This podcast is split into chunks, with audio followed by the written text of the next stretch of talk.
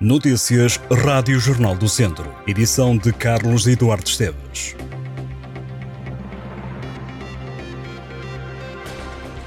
É um alerta, como há muito não se via, a Autoridade Nacional de Emergência e Proteção Civil recomendou aos cidadãos que evitem sair de casa se não for estritamente necessário por causa da previsão de chuva e vento fortes, sobretudo esta quinta-feira. A depressão Aline vai atravessar Portugal. O segundo comandante da Autoridade Nacional de Emergência e Proteção Civil, Miguel Cruz, disse que estão a ser enviadas mensagens para o telemóvel de alerta à população para o agravamento do estado do tempo, sobretudo esta quinta-feira. A Proteção Civil garante que o nível de prontidão do dispositivo vai subir de amarelo para laranja, o segundo mais elevado.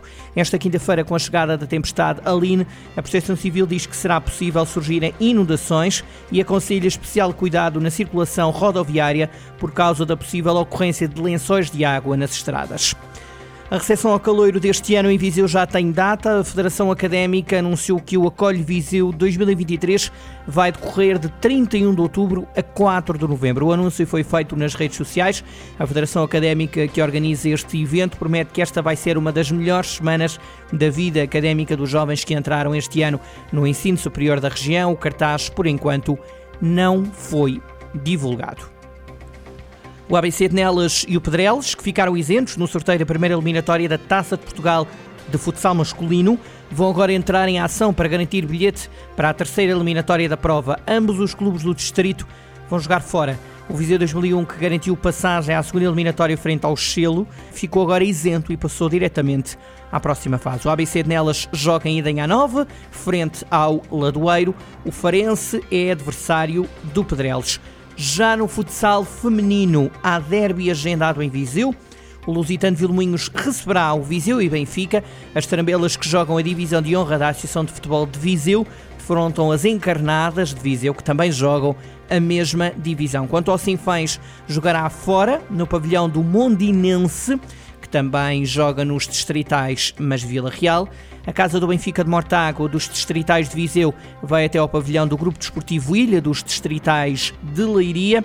Por fim, o Viseu 2001, que subiu este ano à segunda divisão de futsal, tem como adversário um clube dos distritais da Guarda, os Pinhelenses.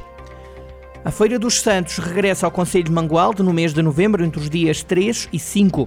Para a edição deste ano estão previstas várias novidades que permitem dar ainda mais relevo às febras e aos rojões, marcando o certame tradicional do município.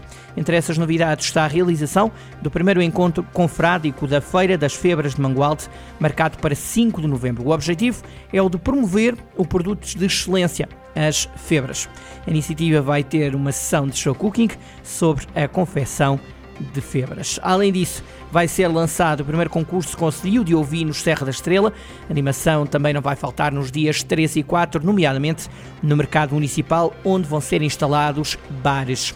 A Feira dos Santos mantém a zona da restauração também, a Expo Vinhos de Mangualde, a Mangualde Motor, a Agro Mangualde, a Feira de Freguesias, com artesanatos e produtos locais e animação de rua com destaque para os bombos e para as concertinas. Os agricultores das zonas de Carregal do Sal, Mortágua, Santa Combadão, Tondela e Águeda vão investir mais de 2,2 milhões de euros na renovação da frota de tratores agrícolas. Os investimentos foram aprovados pela Associação de Desenvolvimento Local, a ADICES, que junta os cinco conselhos. De acordo com a ADICES, foram aprovados 85 apoios. Tondela foi o conselho com mais candidaturas aprovadas, 39 com investimento total superior a 1 milhão de euros. A Livraria Jornal da Beira, em Viseu, vai lançar uma coleção inédita de perfumes e essências religiosas no final deste mês de outubro. Os Aromas da Bíblia é o nome da nova linha de perfumes e que é lançada pela primeira vez em Portugal. Esta é uma coleção italiana composta por perfume de mulher, homem e aromas para casas e igrejas. O diretor da Fundação Jornal da Beira, o padre António José Santiago, revela que a ideia surgiu a partir de experiências realizadas fora do país e espera que a coleção seja também vendida de norte a sul de Portugal. A história de Dona Teresa, a rainha que concedeu o Fural de Viseu há 900 anos, vai ser recordada este sábado na Casa do Mirador, que recebe os historiadores Mário Barroca e Carlos Amaral. Ambos assinaram em 2020 o livro Teresa, a Condessa Rainha, uma biografia da mãe de Dom Afonso Henriques, que foi Condessa de Portugal entre 1112 e 1128. A obra é descrita pelos autores como uma biografia possível, já que existe um leque muito restrito de dados documentais sobre Dona Teresa. O trabalho de ambos passou pela consulta de cerca de 70 documentos, evitando especulações para retratar uma personagem política considerada fascinante, dotada de características únicas, que viveu e influenciou os momentos mais decisivos da formação do Reino de Portugal.